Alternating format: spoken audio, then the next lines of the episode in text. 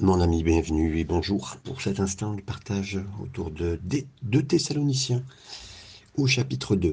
C'est un chapitre euh, pas spécialement complexe, mais euh, important sur les, les, éléments du retour du Seigneur, de sa première venue dans le sens de récupérer et de chercher les croyants qui sont sur la terre et euh, la grande tribulation. Donc c'est important de prendre ce temps et j'essaierai d'être un peu plus simple pour que d'abord vous puissiez noter euh, les, choses les plus importantes avant d'être plus complexe une prochaine fois sur ce chapitre. Mais on, essaie de faire d'abord le tour complet de la Bible avec euh, sans complexité. Ce premier verset de ce chapitre nous dit, pour ce qui concerne l'avènement de notre Seigneur Jésus-Christ et notre réunion avec lui, nous vous prions frères. Ici, donc, c'est écrit notre réunion, notre rassemblement avec lui. Paul, il obtient le, cœur de sa seconde lettre ici et il va parler donc avec l'enlèvement. Le verset 2 continue. Euh, frère, de ne pas vous laisser facilement ébranler dans euh, votre bon sens et de ne pas vous laisser troubler, soit par quelque inspiration, soit par quelques paroles, ou par quelques lettres. Alors, il se réfère ici à des faux enseignants, en tout cas dans le sens de dire euh, sans fondement des choses qui ont pu être dites. Aujourd'hui, elles, elles se sont multipliées, mais déjà à l'époque de Paul, euh, on avait des choses qui pouvaient euh, être véhiculées dans les églises, particulièrement dans la Thessalonique. Dès qu'il est parti, il y a eu des personnes qui ont donné des faux enseignements, mais non, il n'y aura pas de, d'enlèvement de l'église, où il n'y aura pas tel ou tel événement. Et, événement pardon. et donc, euh, c'est ce que Paul dit, ne soyez pas troublés par cet esprit, euh, par un esprit de fausse prophétie, euh, faux enseignements, la parole, ou par des écrits qui ont été faits. Parce que comme, effectivement, c'était pas seulement comme Paul était reconnu, connu, qui faisait des lettres aux différents croyants et les églises, certains se sont mis à faire des lettres. Donc vous comprenez qu'on peut prendre toutes les lettres, même euh, des pères de l'Église, comme euh, euh, des lettres importantes. Hein. Elles étaient décisives pour certaines, mais après l'autorité donnée par Dieu à certains moments était différente. Donc voilà, je, fais une histoire courte. Mais en tout cas, ne vous laissez, pas troubler par l'esprit des fausses prophéties et de faux enseignements. Et donc il nous est dit, il nous le répète ici, soit par quelques paroles, euh, soit par quelques lettres, qu'on dirait venir de nous, comme si le jour de Christ était déjà là. C'est important. les versions anglaises sont des fois plus proches de, comment dire, pour l'explication euh, du grec. Le jour de Christ était à la main, littéralement.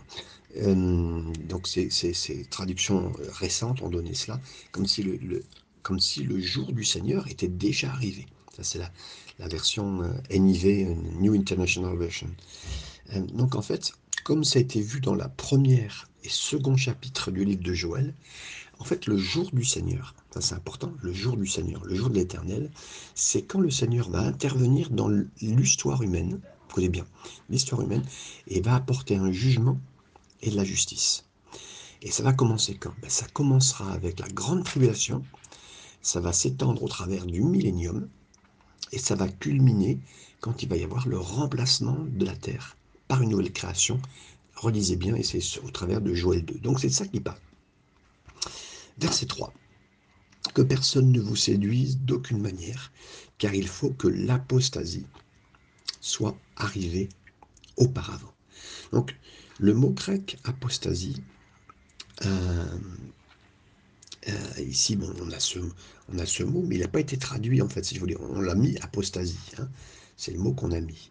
Mais le mot qu'on pourrait voir apparaître, c'est le mot chute. Hein. Il faut que la chute, c'est aussi là que notre vieux mot apostasie euh, marche, fonctionne. Donc il existe deux traductions qui sont valables hein, pour le mot apostasie. La première traduction, c'est tourner le dos à la vérité, s'éloigner de la base. C'est c'est très important. Hein. L'apostasie, c'est un éloignement, c'est se tourner le dos de la vérité, c'est s'éloigner de la base. Le second, l'apostasie, c'est le départ, littéral et physique. Par conséquent, de nombreux biblistes, ils ont soutenu là avec passion. Ils ont dit non, non, l'apostasie, c'est, ça fait réponse euh, et référence au départ de la terre. Non, non, non. Certains vont dire c'est, donc l'enlèvement. D'autres vont vous dire non, non, non, c'est, l'éloignement de la vérité. Quelle est la bonne traduction? Bah, La traduction correcte, je crois que c'est celle qui pourrait être l'un et l'autre. Hein. la, grande tribulation va commencer après que le monde va continuer à tourner le dos à la vérité, Matthieu 24, 12, et elle surviendra après le départ physique de l'Église pendant l'enlèvement. Et je vous redonne ce verset, 1 Thessaloniciens 4, 17, 18. Les deux, les deux, les deux lettres hein, que, écrites aux Thessaloniciens sont des lettres de base, même pour l'enseignement chrétien, de l'enlèvement de l'Église et de la grande tribulation. Donc c'est pour ça qu'on y passe un peu plus de temps, mais qu'on veut être simple pour, être le plus précis possible. La fin du verset 3 disait donc, il faut qu'apostasie soit arrivée auparavant, donc en premier, et qu'on ait vu paraître l'homme du péché. Euh, l'homme du péché, l'homme de la perdition, le fils de la perdition, il nous est dit juste après. Hein. Le mot perdition, écoutez bien, c'est important de bien tout saisir. Le mot perdition signifie gaspillage. L'expression fils de perdition est utilisée deux fois dans la Bible. Ici, liée à l'Antéchrist. Hein. L'autre fois, se voit dans la prière sacerdotale de Jésus. Pendant que Jésus est avec eux dans le monde, il dira, je les ai gardés en ton nom. Ce que tu m'as donné, je les ai gardés et aucun d'eux n'est perdu, sauf le fils de perdition, afin que l'écriture puisse s'accomplir. Ça, c'est Jean 17, 12. Qui était le fils euh, Le fils de perdition, c'était Judas Iscariote. Et le même esprit qui a rempli Judas Iscariote quand il, a le fils de la perdition, qui était également, sera le même dans l'Antéchrist, le fils de perdition. Lorsque Marie a brisé sa, boîte d'albâtre avec euh, son parfum et qu'elle a oint Jésus avec un acte d'adoration, Judas a dit À quoi ça sert ce gaspillage-là? Matthieu 26, 8, Jean 12, versets 4 et 5.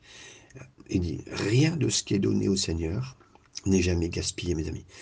Et là, je vous cite le, jeune missionnaire qui a été martyrisé par les Indiens euh, Oka.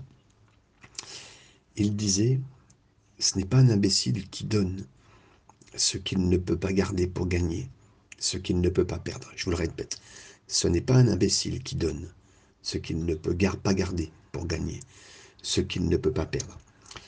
Euh, Jim Elliot a compris la situation dans son ensemble.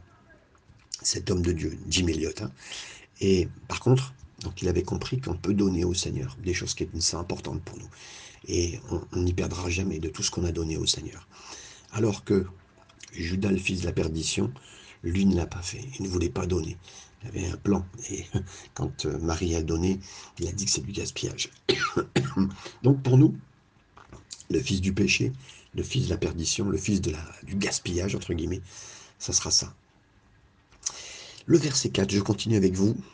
L'adversaire qui s'élève au-dessus de tout ce qu'on appelle Dieu et de ce qu'on adore jusqu'à s'asseoir dans le temple de Dieu en se proclamant lui-même Dieu. Euh, Jean avait écrit Petits enfants. Dans les derniers temps, nous, aurons, nous entendrons à propos qu'un antichrist viendra et il y a beaucoup d'antichrists. Un Jean de 18. Le mot antichrist signifie en fait contre c'est pour ça que j'ai dit que je vais être très simple avec vous pour qu'on reste dans la compréhension. Antichrist veut dire contre. Ça signifie que, non pas, ça signifie aussi également à la place. Donc, l'esprit de l'antichrist peut être dans le temple de mon propre corps. Je ne parle pas de démon, mais de l'état d'esprit. C'est-à-dire que, oh, j'ai pas besoin de m'appuyer sur Christ. J'ai pas besoin de prier pour mes enfants aujourd'hui. J'ai pas besoin de prier pour savoir comment utiliser mon temps. Euh, ça sera quoi le résultat?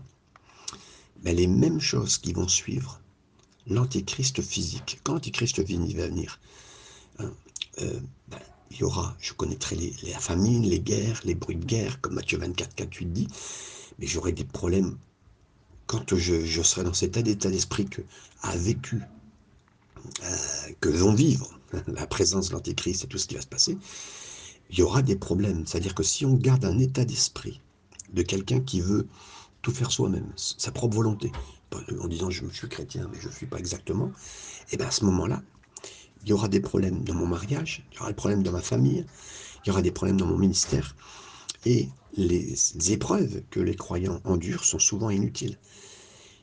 Il aurait pu être enlevé au ciel en passant du temps à chercher le Seigneur le matin. Non, non. Ils auraient pu être élevés et enlevés dans les nuages pour le rencontrer dans les airs, comme on va le voir. Et ainsi acquérir une perspective euh, vraiment importante céleste qui précéderait. Au lieu de cela, certains ont choisi de diriger leur propre vie, leur propre bateau, entre guillemets, de tracer leur propre route, de s'appuyer sur leur propre sagesse plutôt que sur celle de Jésus. Et alors on n'est pas des antichrists, hein, comprenez bien, hein, dans le sens euh, où, nous sommes contre lui, mais nous sommes cependant des fois vulnérables à la pensée subtile de remplacer le Christ, entre guillemets, quand on prend nos propres décisions, que nous prenons nos propres décisions, nos propres envies, nos propres choix. Et donc l'esprit de l'antichrist, il peut polluer n'importe lequel d'entre nous. Donc soyons sages et disons bien, mon, mon temple est dédié à un seul, c'est Jésus et il régnera dans mon cœur et il dirigera ma vie. J'ai voulu prendre ce point-là parce que c'est des fois certains disent ah ben, suis pas l'antichrist ou je, comprendre la, la, grande pensée de l'antichrist, c'est de pousser les hommes et les femmes à se diriger eux-mêmes dans toutes les situations et façons de faire. On a lu bien sûr donc l'adversaire qui s'élève au-dessus de tout ce qu'on appelle Dieu et de ce qu'on adore jusqu'à s'asseoir dans le temple de Dieu, se proclamant lui-même Dieu. Donc là, on parle vraiment maintenant de dire oui, il va avoir venu la venue de l'Antéchrist sur cette terre, à un moment particulier, à un moment où tout le monde va vouloir être vécu, euh, vivre de lui-même. Mais là, il va arriver, et lui, il va siéger, et il va vouloir s'asseoir dans le temple de Dieu, se proclamant lui-même Dieu. Je vous rappelle que l'Antéchrist va venir sur cette terre, va se positionner, on va reparler juste après, par rapport au temple. Hein, je crois vraiment à la construction quelque part du troisième temple, hein, euh, qui devrait être pour Israël, qui est manquant aujourd'hui, parce qu'un temple est vraiment manquant dans la, dans la religion juive. Il n'y a plus de pardon s'il n'y a pas de temple avec tous les éléments et un grand sacrificateur euh, donné, donc on est obligé. Et donc l'Antichrist va venir pour remettre en place ce qui est actuellement la chose la plus difficile en Israël, avec la mosquée qu'on connaît, où on peut où normalement, où certains juifs jusqu'à maintenant ont cru que c'est là qu'ils devaient reconstruire. Mais la mosquée a été construite à un endroit tel qu'on peut pas reconstruire le temple et donc relancer la, quelque part la religion juive. Donc c'est un vrai problème. Et l'Antichrist va vraiment apparaître sur l'échiquier politique pour pouvoir prendre la place et proposer aux juifs tout cela. Donc là ici, montrant lui-même qu'il est Dieu, là, il va vraiment venir, euh, en tant que l'Antichrist, venir s'asseoir dans le temple de Dieu et se proclamer lui-même Dieu. Donc, on l'a lu ici, mais après le départ du verset 3. Euh, L'Antéchrist va exiger d'être adoré comme Dieu dans le temple de Jérusalem. Ça va vraiment arriver, les amis. Et vous pouvez vous rendre actuellement au musée du trésor du temple à Jérusalem et voir que déjà depuis 4-5 ans, les vêtements pour les prêtres ont été confectionnés, les ustensiles, les outils, les bougies, les mitres, les plans visant à reproduire l'arche de l'Alliance, les normes lévitiques, tout été fait. Mais vous dites, mais comment, euh, comment ça peut se faire? Comment le temple peut être reconstruit alors qu'actuellement on a la mosquée d'Omar sur le dôme du rocher, le troisième lieu d'islam, qui se trouve à l'endroit même où le temple doit être reconstruit? Ben, le détruire avec des bulldozers, ça déclencherait une guerre sainte, qu'on voit actuellement avec des problèmes déjà avec l'islam et Israël, avec des proportions incroyables. Et on sait qu'aujourd'hui, euh, milliard, euh, au moins un milliard 200 000 musulmans prêts à se soulever, à écraser les, les quelques millions de juifs en Israël hein, qui, sont, qui sont présents. Donc mes amis, oui, il y a plein de choses. Mais je, tout ça pour continuer ce que je viens de vous dire. Le docteur Asher Kaufman, l'un des nombreux archéologues juifs, qui affirme que quoi? Que la mosquée du Dôme du Rocher ne se trouve pas sur le site du Saint des Saints, comme on le croyait auparavant. Le Saint des Saints se trouve sur une petite structure en forme de belvédère, qu'on appelle le Dôme des Tablettes, ou le Dôme des Esprits. Pourquoi cet endroit serait appelé le Dôme des Tablettes? Parce que les tablettes étaient les tablettes, les dix commandements qui était dans l'arche de l'Alliance, qui se trouvait dans le Saint des Saints. Pourquoi cet endroit se rappelait le Dôme des Esprits? Parce que l'Esprit de Dieu, la gloire du Shekinah, remplissait la Saint des Saints. Qu'est-ce qui se trouve sur le monde des temples alors? Devant le Dôme des Esprits, le Dôme des Tablettes? Ben rien.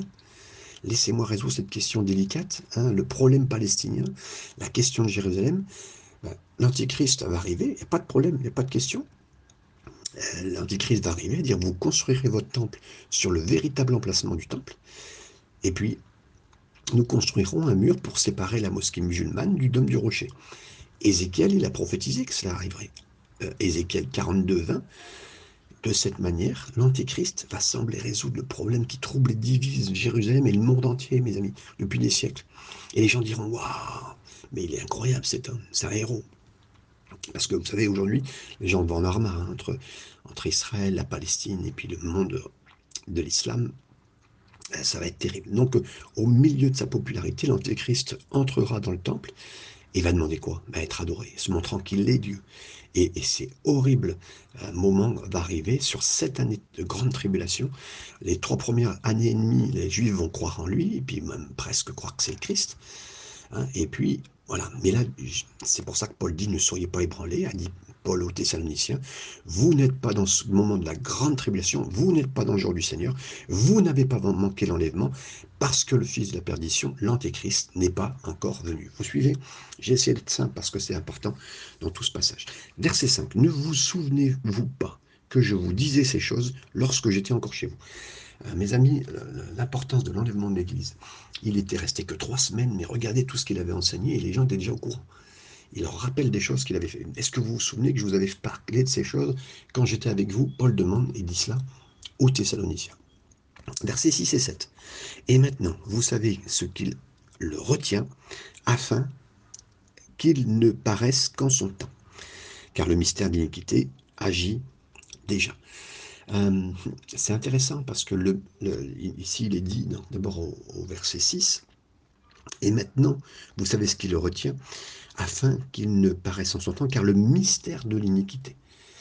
Euh, le mystère de l'iniquité, ça se réfère au désir Satan de prendre contrôle le monde au travers de, de, l'Antichrist.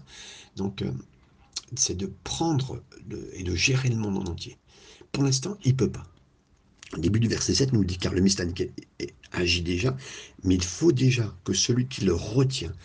Alors je préfère la petite version, vos versions en anglais, euh, parce qu'il nous est dit qu'il y a quelque chose qui retient. Et le mot retient, c'est le let. Alors pour ceux qui, sont, font du tennis, le let en tennis, c'est un terme qui est utilisé, euh, vous savez, quand vous êtes, euh, quand vous touchez le filet. Hein, le let, c'est ça, c'est lorsque une balle servie, elle rebondit et où elle est déviée par le filet.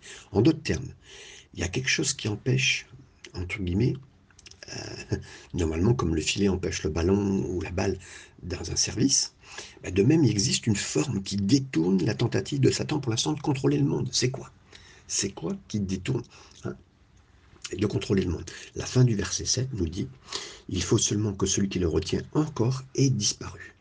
Et là, je me demande, qu'est-ce qui peut, amis, qu'est-ce qui, est cette force qui retient encore euh, de, qui fait obstacle à Satan sur cette terre, ben c'est le Saint-Esprit. La seule chose qui maintient un certain degré de bon sens sur cette planète et qui est à l'œuvre, c'est le Saint-Esprit, à travers l'Église. Et lorsque l'enlèvement aura lieu, ben là, le filet sera retiré. Et là, les, volets de Satan, entre guillemets, les, coups de Satan vont marquer encore plus que ce qu'elle marque aujourd'hui. Et pourtant, vous voyez comment ça marque fort. Verset 8. Alors, et alors paraîtra l'impie que le Seigneur détruira par le souffle de sa bouche. Alors apparaîtra l'impie. L'impie, c'est le méchant. Ça se réfère au plus méchant. Et là, c'est important donc effectivement qu'on prenne ce temps le plus simple possible au travers de ça. C'est l'antéchrist. Après l'enlèvement de l'Église, Satan va remplir euh, un vase humain, c'est-à-dire une personne humaine qui va introduire pour s'occuper de gérer le nouveau système économique, qui est déjà là, hein, l'ordre mondial qui précède la grande tribulation. Euh, vous y réfléchissez peut-être, mais croyez-vous vraiment qu'un personnage physique va prétendre être divin et pieux euh, dans cette réalité hein, Il est rempli de Satan et qui apparaît sur cette scène? Oui, mes amis, ça fait longtemps qu'on le sait, que euh, les crises ont tellement se, succédé, les difficultés qu'on a vécues, que les gens attendent un sauveur, un sauveur. Si quelqu'un aujourd'hui trouvait une solution pour euh, une politique, un président, ben les gens l'aduleraient, parce que là, en ce moment, tout le monde veut s'en sortir, dans l'économie, dans l'histoire, dans beaucoup de choses. Donc, oui, il y a vraiment cela. Le monde est, est déjà préparé pour tout cela. Déjà préparé aussi euh, pour la suite, hein, pour de, croire que les gens sont pas. Il faut que les gens aussi soient prêts. Vous savez, l'enlèvement des chrétiens va se faire. Euh, il y a 30 ans, peut-être 25 ans ou 20 ans, je ne sais plus, on était sorti les X-Files. Les X-Files, c'était une, une série qui, donnait la propagande comme quoi il y avait la disparition, il y avait la disparition de personnes. Et c'était euh, déjà depuis 20 ans, euh, ouais, je pense 20-25 ans, que cette série était sortie. Et là, ça prépare déjà dans la mentalité des gens qu'il peut y avoir des disparitions de personnes. Et je dirais un peu pour euh, mettre dans la tête des gens que, oui, bah, la disparition des chrétiens à l'enlèvement, bah, c'est quelque chose qui peut se faire. C'est une figure. Et c'est important parce que toutes ces choses-là ont besoin d'être en place dans la mentalité des gens pour ce qui se passe. Hein. Et donc là, alors paraîtra l'impie que le Seigneur détruira par le souffle de sa bouche et qu'il anéantira par l'éclat de son avènement.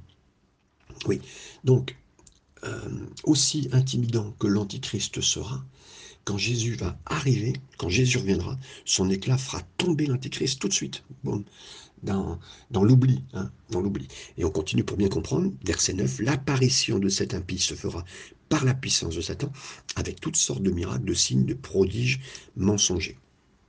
Euh, c'est important que vous vous arrêtiez sur ce passage avec moi, qu'on s'arrête là.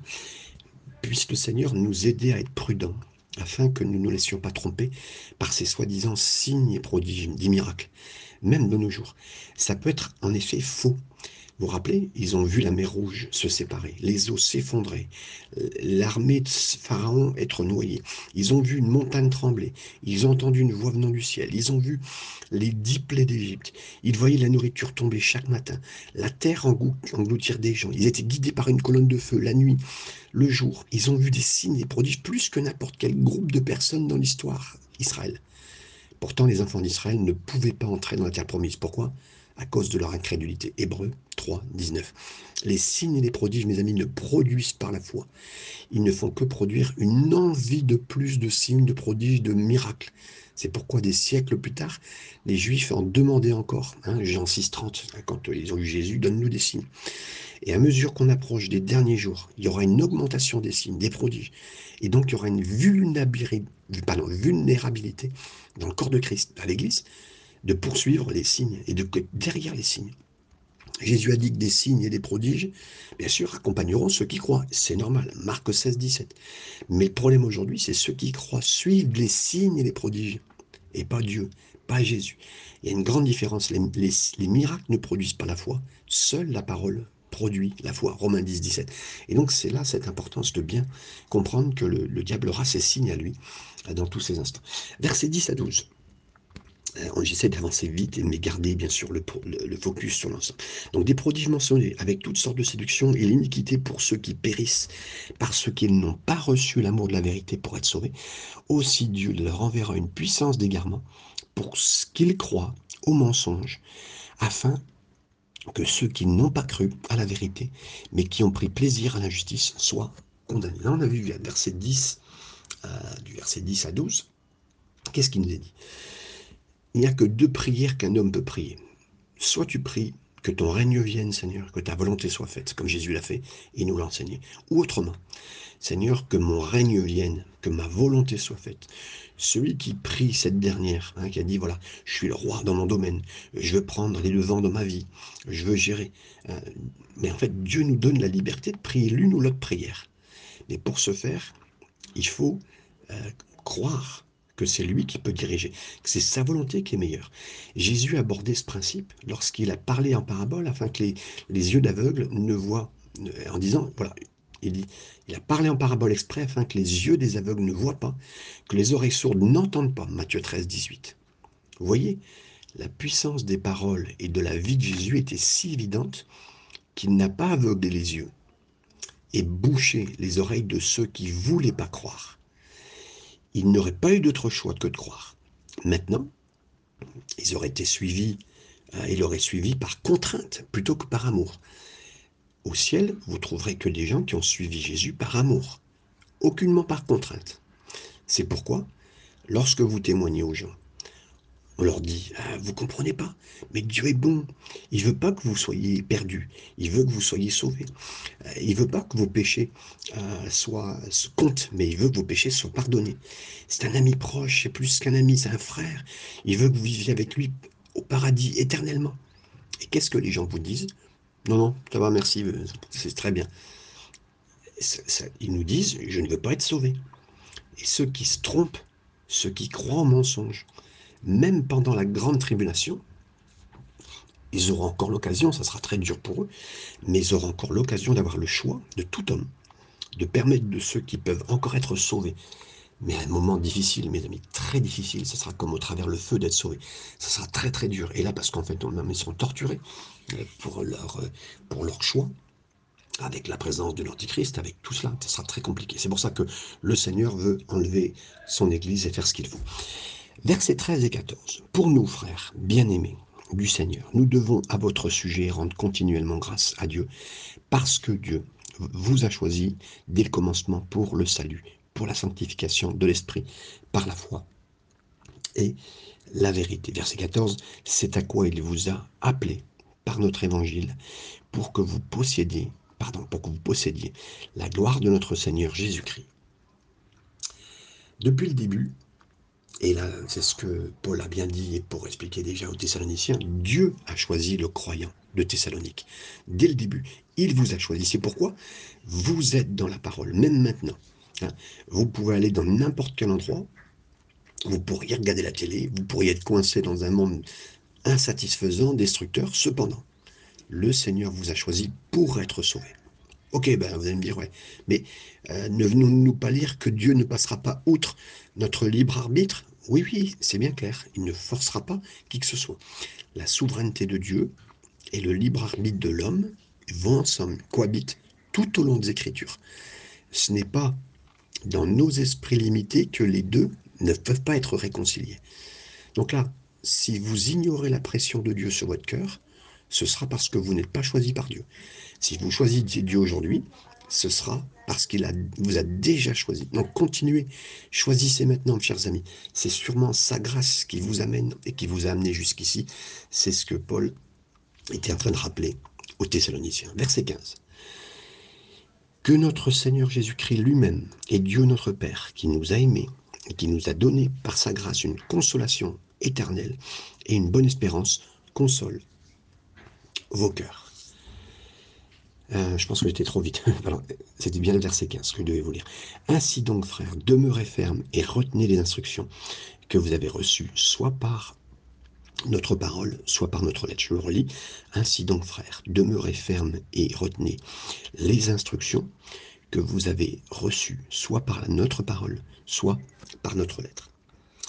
Des nouvelles traductions euh, françaises, et je dirais anglaises, traduisent le mot euh, ici, puisque c'est ce mot-là qui est utilisé, instruction par tradition et ordonnance. Parce qu'il y a des gens qui disent bah, le baptême n'est plus nécessaire, bah, la Sainte Seine, c'est facultatif. Bah, il n'est pas, pas, pas la nécessité de, redire notre Père ou de se réunir pour étudier la Bible. C'est pas utile. C'est utile, mais c'est pas crucial. Mes amis, Jésus a été baptisé dans l'eau. Pierre là aussi était, Jean aussi. J'aimerais vous dire, comme des gens comme Moody, euh, chez Charles Spurgeon, Billy Graham, Renard Banquet, j'ai peut-être pas l'audace de Moody, la ferveur de Spurgeon, l'onction de Billy Graham et de Renard Banquet, mais je peux me tenir exactement là où il se trouvait dans les eaux du baptême. Je peux m'asseoir là où les plus grands chrétiens sont assis à travers les âges. Et quoi? Eh bien, prendre le même repas qu'eux, pendant que je communie, j'avais le même repas, cette sainte scène. Je ne peux pas prêcher comme Toré ou Charles Finet, mais je prie exactement comme eux quand je prie. Notre Père, mon Père qui est aux cieux, que ton règne vienne, que ta volonté soit faite. J'ai pas le pouvoir de l'Église primitive, mais je fais exactement comme eux chaque fois que je rencontre les frères et sœurs pour étudier la parole de Dieu, comme nous le dit Acte 2, verset 42. Et nous avons donc un glorieux héritage, mes amis. Et Paul est en train de dire que même si certains vous disent qu'on peut minimiser maintenant tout ce qu'on a reçu comme, comme tradition chrétienne, non mes amis, gardez-les. Votre foi deviendra plus riche, votre marche deviendra plus sûre. Et c'est ça qui m'importe. Je reprends les versets 16 et 17 et nous aurons fini dans quelques instants.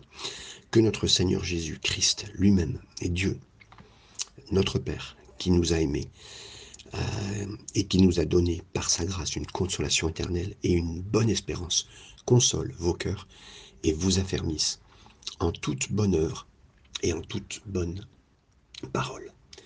Ici, on revoit ce terme réconfort, euh, son homme consolé, qui est euh, le mot d'ordre des épîtres de Paul aux Thessaloniciens. Le plus grand réconfort de tous, c'est le fait que Jésus puisse venir encore aujourd'hui et nous emmène au ciel, où, mes amis, les forces des ténèbres vont être anéanties par l'éclat de sa venue. C'est ça, mes amis.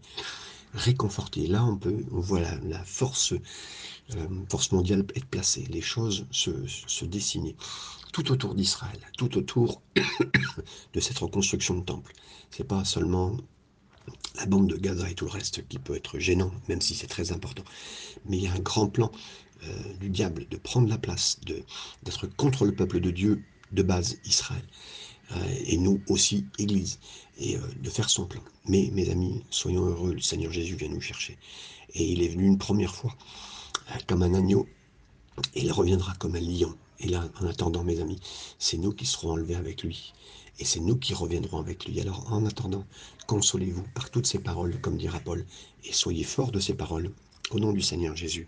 Amen.